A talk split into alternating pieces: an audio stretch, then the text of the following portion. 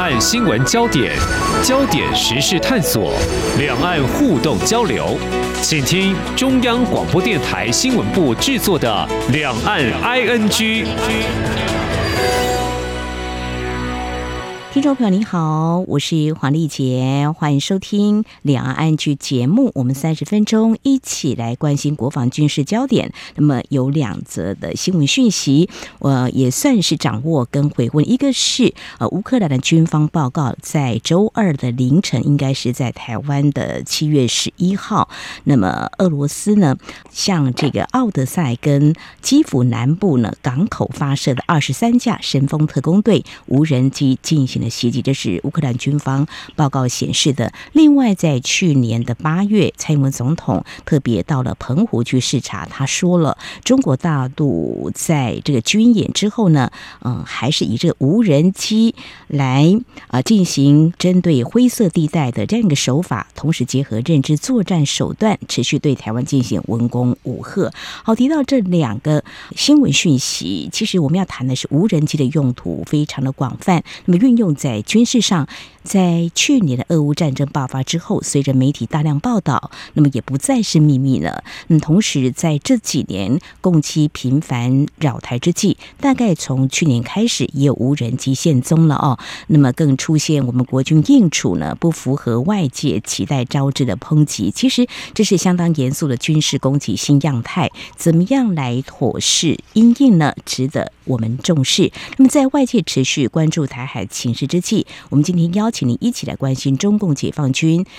他们借由无人机到底他们进行哪些军事任务，对区域情势的影响，还有我们怎么样来面对未来可能的安全威胁。今天特别邀请中山大学中国与亚太区域研究所助理教授李宝文来观察探讨，非常欢迎李老师，您好。是主持人好，听众朋友大家好。好，二零二零年的九月十七号，我们国防部开始揭露共机扰台次数。我想呢，我们都会常常看到国防部所揭露的一些资料。那我们今天就聚焦无人机。那么中共呢，呃，是不是在最近这段期间出动无人机对台湾进行军事的袭扰？我想我们就从它的频率跟它所出现的地点来观察，它到底显示什么样的一个讯息呢？是的，呃，首先就是国防部从二零二二年九月开始公布的这个呃无人机侵入台湾 ADIZ 的这个定期公布的讯息，已经形成了一个非常丰富的资料库了。它有助于我们归纳跟整理解放军的行为模式，它也是非常重要的一个国际宣传，向国际社会提供明确的解放军破坏台海中线的一个证据。那这里面呢，我们透过相关的统计来看的话，事实上，台湾周边侵扰的解放军的军机。架次统计到目前为止大概是一千六百五十架左右，那无人机占的比率呢，大概是百分之九点七，大概是一百六十架次左右。那如果我们观察这些呃所有的入侵的这些架次呢，大概主要仍然是以战机为主，比方说呃歼十六大概一千一百三十二次，然后歼十大概四百零二次，所以呃在这里面我们可以看到，就是大部分仍然是以战机为主。但是这个无人机的比率未来可能会持续增加了，对这样的增加，我们应该要怎么样来解读呢？事实上，呃，我认为这很清楚的就是明确的升高敌意的一个行动。我们可以从两方面来做判断的，就第一个从行动的地理位置来做判断。嗯，那过去解放军各类型的无人机，它的入侵台湾周边的 ADIC，大概都是跨过台海中线这样子的一个行动为主，大概是北进北出。或者是南进南出这样子的一个行动，嗯，但是到了今年四月到五月的时候，它开始变成南进北出、北进南出，把我国的东部海域作为主要的行动范围。这个在过去是不曾出现过的。当然，就是无人机开始出现在台湾海峡的周边，时间点是在二零二二年的九月之后，但是在那之后一直到现在，直到了今年的四月、五月才开始出现绕台的一个行动。嗯，所以这代表的是一种行动跟敌意的一种升级啦。因为不管是台海中线或者是台湾东部海域，这些都是维护台湾安全重要的一个军事地带。所以中国在这些区域运用军用的无人机。啊，这个是过去没有出现过的一个行动，这都是具备威胁意涵的敌意行为。所以我认为从这个地理位置来判断，这个是进一步升高对台湾的敌意，也加深这个对台湾的军事压迫。第二点，从无人机运用的种类来观察，嗯哼。事实上，如果我们回到刚才前面讲过的，就是二零二二年九月开始出现无人机的这个时间点来做探讨的话，如果把它放长来看，事实上他的这个行动要跟这个二零二二年的八月，中国为了报复美国裴洛西议长来台访问期间，他在这个期间进行了所谓的围台军演，也同时展开一连串的舆论战跟认知战。嗯，其中一个重要的环节就是从去年的七月底到八月初开始。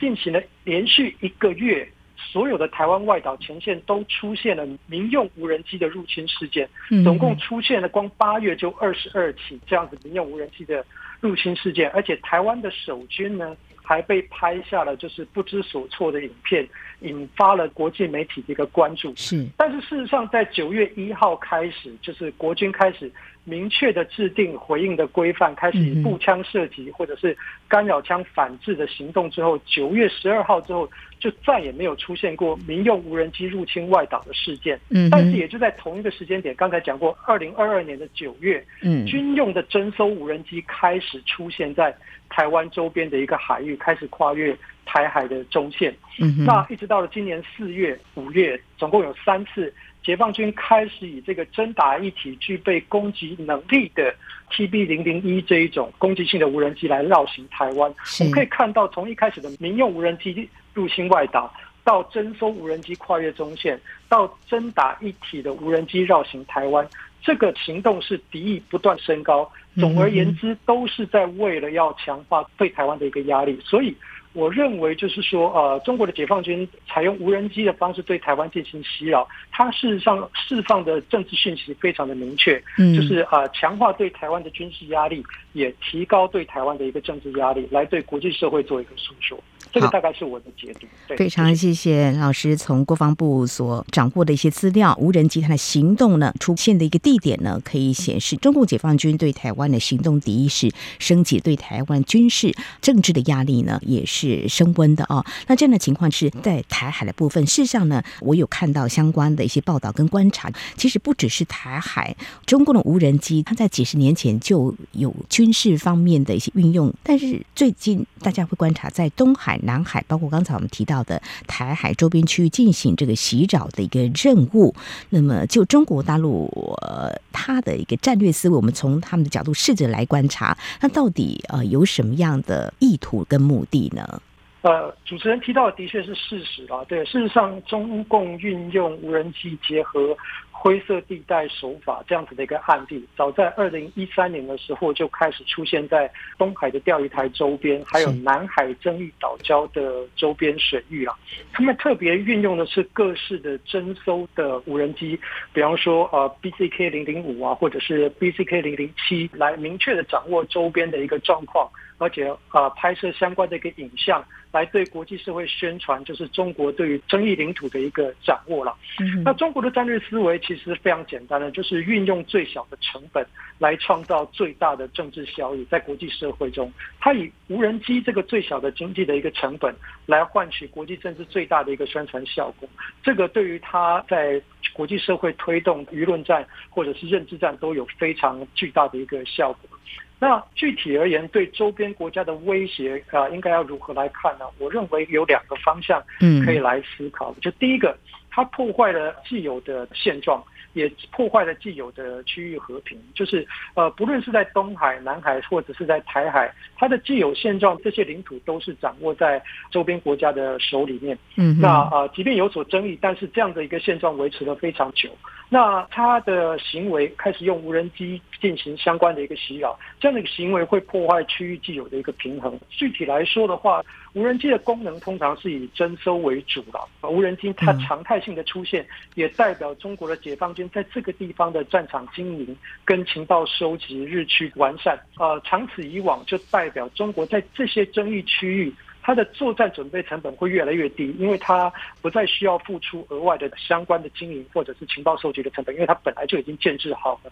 所以未来一旦发生冲突，中国就可以快速的占据有利的战术位置，破坏区域国家的反制行动，不论是美国、菲律宾或者是日本，嗯、那它可以大规模的压缩美国、日本、台湾、菲律宾的反应时间。那一方面呢，它也增加了中国可以改变现状、破坏区域平衡的一个筹码跟能力，因为它对这个地方有更进一步的掌握，军事化更进一步的一个完善。所以啊，它会导致一个现象，就是周边国家，比方说美国、日本、台湾，或者是周边的区域国家，只能强化自身军事准备来因应，因为跟中国之间或跟解放军之间竞争是一个时间上的一个竞争，必须要强化自己的准备来有效的占据啊，一旦可能发生冲突的啊有利位置，所以它会使得区域的。军备竞赛更加的一个严重，然后会深陷这个安全困境。安全困境的意思就是说，为了要增加自身的安全，只能强化自己的军事准备，而强化军事准备又会释出冲突的一个讯息，让对手更加强化军事准备。所以这会是一个负面的一个循环。而这一切的起头，正好就是中国持续的以无人机来强化对于争议领土或者是争议水域战场经营。所以这个是一个非常。不利的一个状况，也会威胁周边国家的一个安全与稳定。这是第一个方向，我们可以知道。第二个方向是我认为中国的行为模式会变得更加的不可预测。原因是在于是说，无人机它会降低中国在未来可能的冲突或者是危机剧本当中的一个成本。因为无人机它不会有人员伤亡的一个问题嘛，再加上无人机它的制造成本非常的低，那用传统的阻击的手法，不论是战机伴飞、战机拦截，或者是飞弹拦截，它的阻击成本都是非常高的。所以呃，阻击成本跟制造成本不成比例的一个问题，会严重降低对手要去阻击无人机的一个意愿。这代表了什么意义呢？就是说，中国它要进行灰色地带的成本会更加的低，未来在争议区域。要发生突发事件的这个几率也会大大的一个提高，比方说啊冲撞事件或者是撞击事件。嗯，那这样子的一个事件对一般的国家来说可能是危机，但是对于中国这样的一个行为者来说，它很有可能是机会大于风险。嗯，因为这可能可以啊有利于他在把外部事件转化成国内的民族主义，那有助于他的巩固内部的一个统治。那对威权体制而言，这样子的国内政治利益是可以被计算，甚至是可以加以利用的。而且更重要一点是，既然它不涉及人员跟伤亡，成本又比较低的话，不论要升级或者是降级，中国要付出的成本都不大，它完全操之在己。所以我个人判断就是，未来中国的行为模式会更加不可预测，因为你不太确定它会不会利用这个事件来引发危机。而整体而言，这个会增加区域国家对于中国行动的时候的心理负担，整体。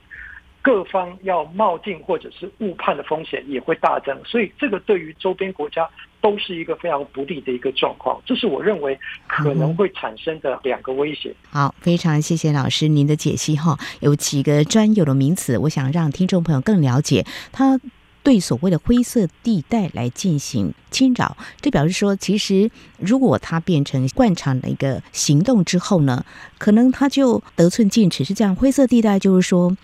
在国际法上是大家可能各说各话，或是各有行动去展现，可能到时候就会变成这是我可以入侵的一个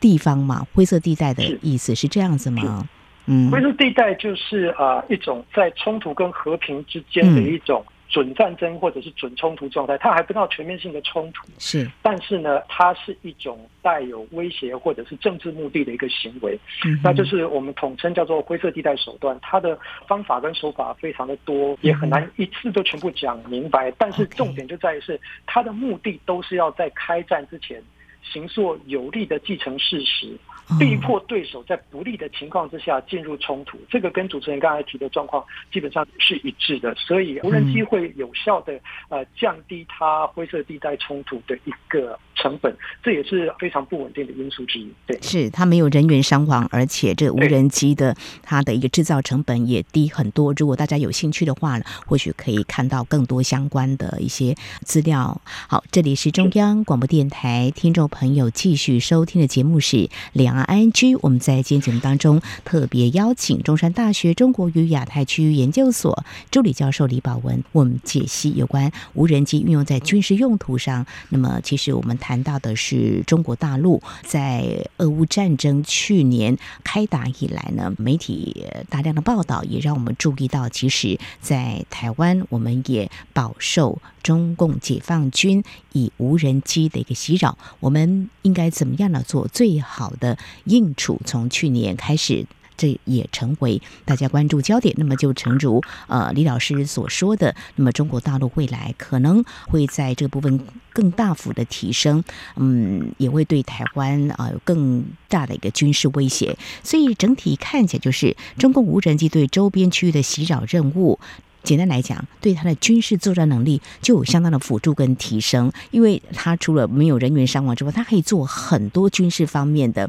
包括情资的掌握或是相关资讯的运用嘛，是可以这样来看，是吗？呃，是的，呃，我认为中共在台海周边或者是在周边区域进去运用无人机，它可以从三个方面来增加它的军事优势了。就第一个当然是。强化它资讯整合的一个优势了。呃，无人机的英文是 unmanned aerial vehicle，但是我们从来就不应该把焦点放在单纯的飞行器，就是 vehicle。我们应该要把它当做是一个 system，就是它是一个整体系统的一个角度来做一个观察。嗯，因为我们从历次无人机的入侵的记录来做观察，事实上不论是跨越台海中线。或者是绕行台湾任务行动，它都不是单一无人机的一个事件，它都是结合电战机、反潜机，甚至是战机的共同任务执行。这个在历次国防部发布的资料里面都看得出来，所以这也代表了他在演练的是一个联合作战的一个行为。重点是啊，所有的无人机它的行动不是透过地面控制，就是事先设定之后，然后用卫星进行导航，来进行征收或者是打击任务。这些都代表的是说，呃，无人机的一个行动，它背后有一个完整的资讯的资源体系，或者是一个后勤补保的一个体系的一个建立。所以。这都代表的是我们在观察中国无人机的一个行动的时候，它是一个整体军事力量的一个展现。嗯，呃，这也代表的就是说，它同时在进行的不但是情报征收，还包含了讯息的传递。这些讯息传递回去之后，就是司令部怎么样做军事决策，然后进行作战打击的第一线的命令的一个传达，还有整体这个后勤补给跟卫星通讯的一个线路的一个确保，这是一个联合作战行为。所以，中国在周边运用无人机来做的袭扰的一个任务，它不但是。强化验证它自己北斗卫星导航系统在这个地方的一个有效性，它也同时有助于掌握飞行地区，比方说台湾东部或者是海峡中线这些地方，就是台湾的防卫能量以及周边国家的军事能量的一个部署，这些都是在强化它的战场经营，降低一旦冲突的时候可能产生战争迷雾的一个事前作业。所以我认为无人机的一个作业或者是无人机一个任务，它会。强化中国解放军在这个区域内的资讯整合优势，而这个会是提升中共解放军军事实力的一个重要关键。那第二个当然就是我刚才前面有提到灰色地带的一个优势了，嗯，因为它没有人员的一个伤亡，阻击的成本也不符成本。啊，所以它会有效的使得中国在军事冲突的成本是降低的，不论是在冲突之前或者是冲突之后。嗯。那无人机不设人员伤亡这个，我们可以拿二零零一年的时候，中国跟美国之间有 EP 三 C 的这个啊军机冲撞的一个啊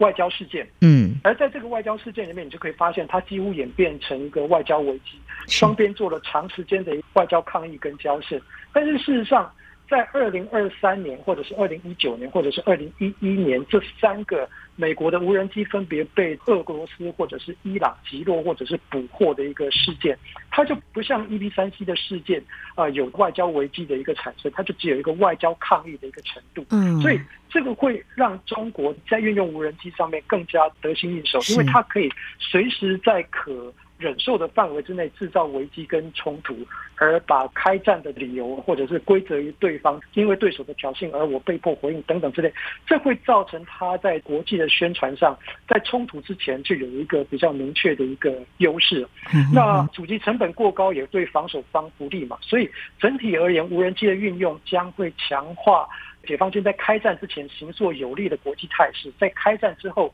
有效的降低冲突成本，这个都不利于周边国家的一个防卫作业，也会提升中国的军事作战能力啊。那第三个当然就是认知战的一个优势，战争的过程当中，认知战。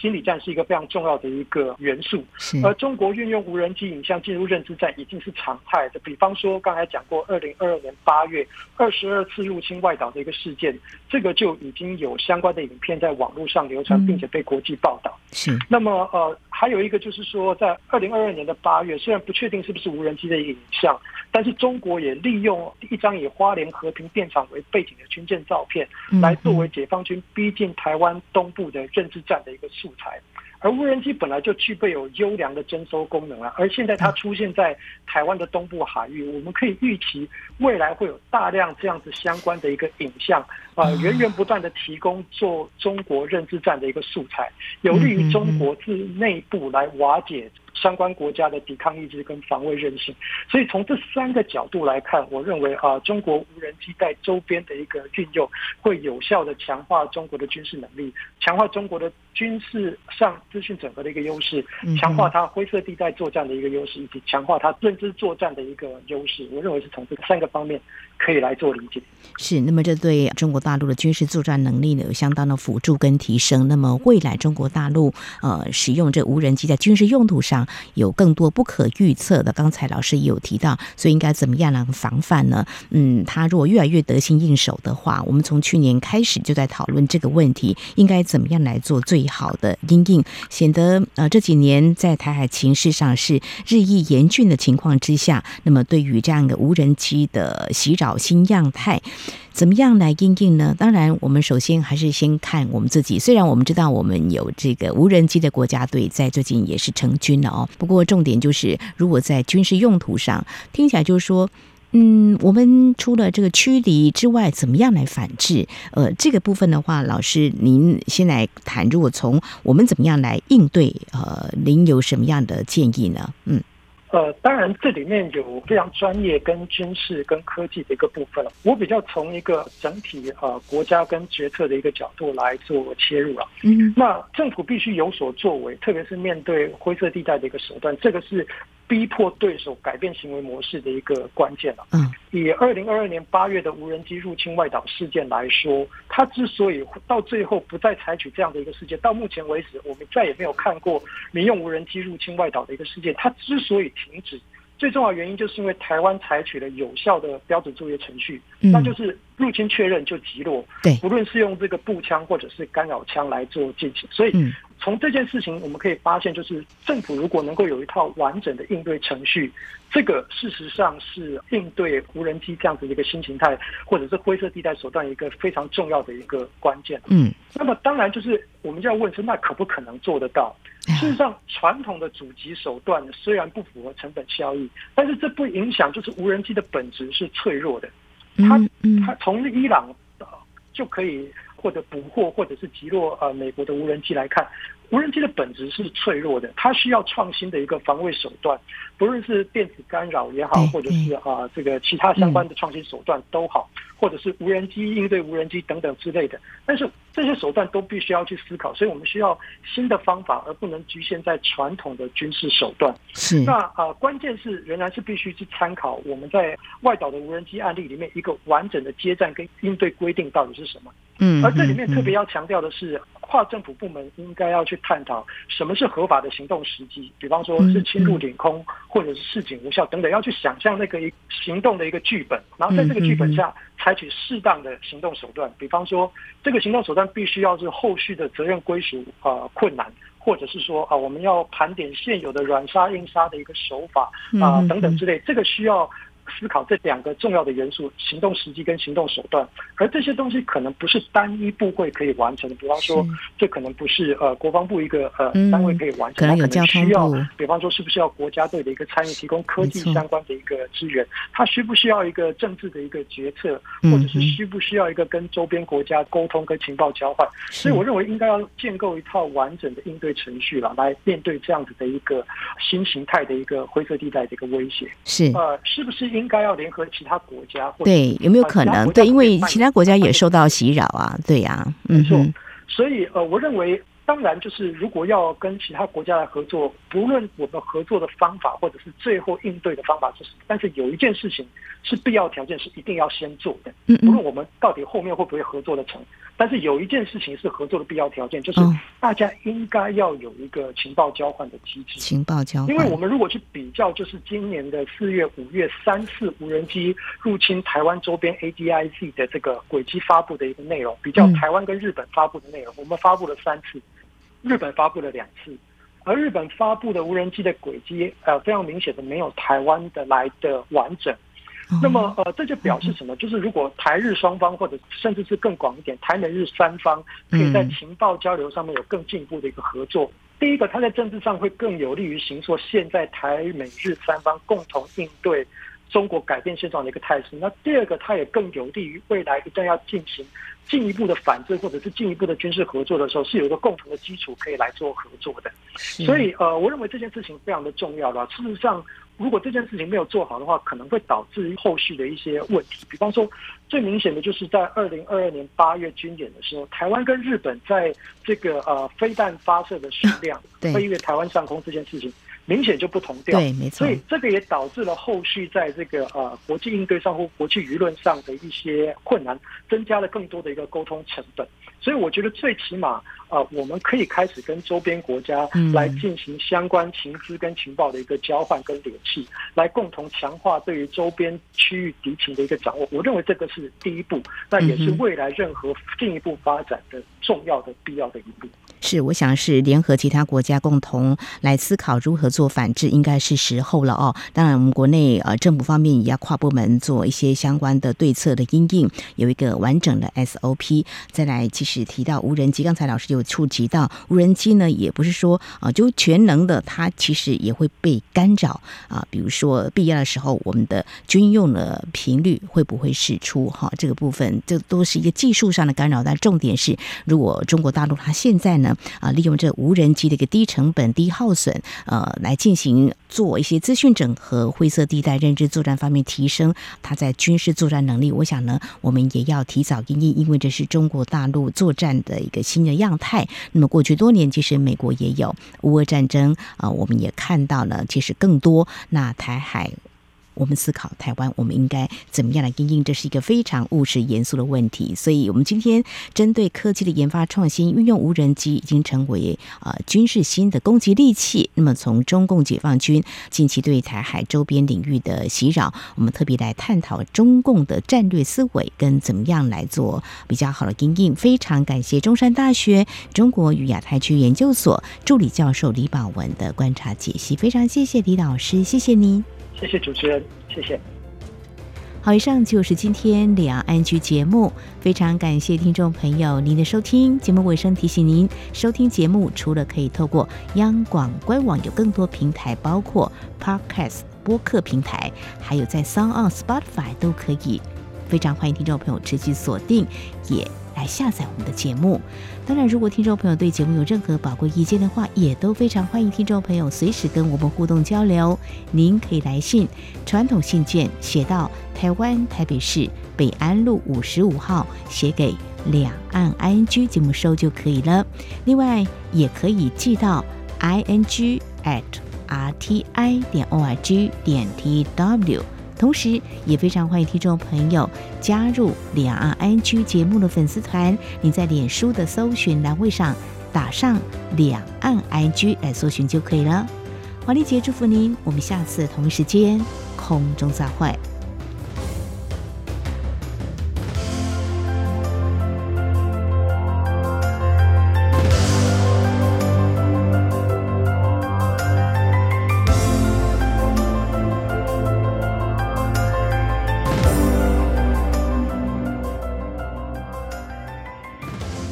RTI 明信片寄情征件活动加码送好礼，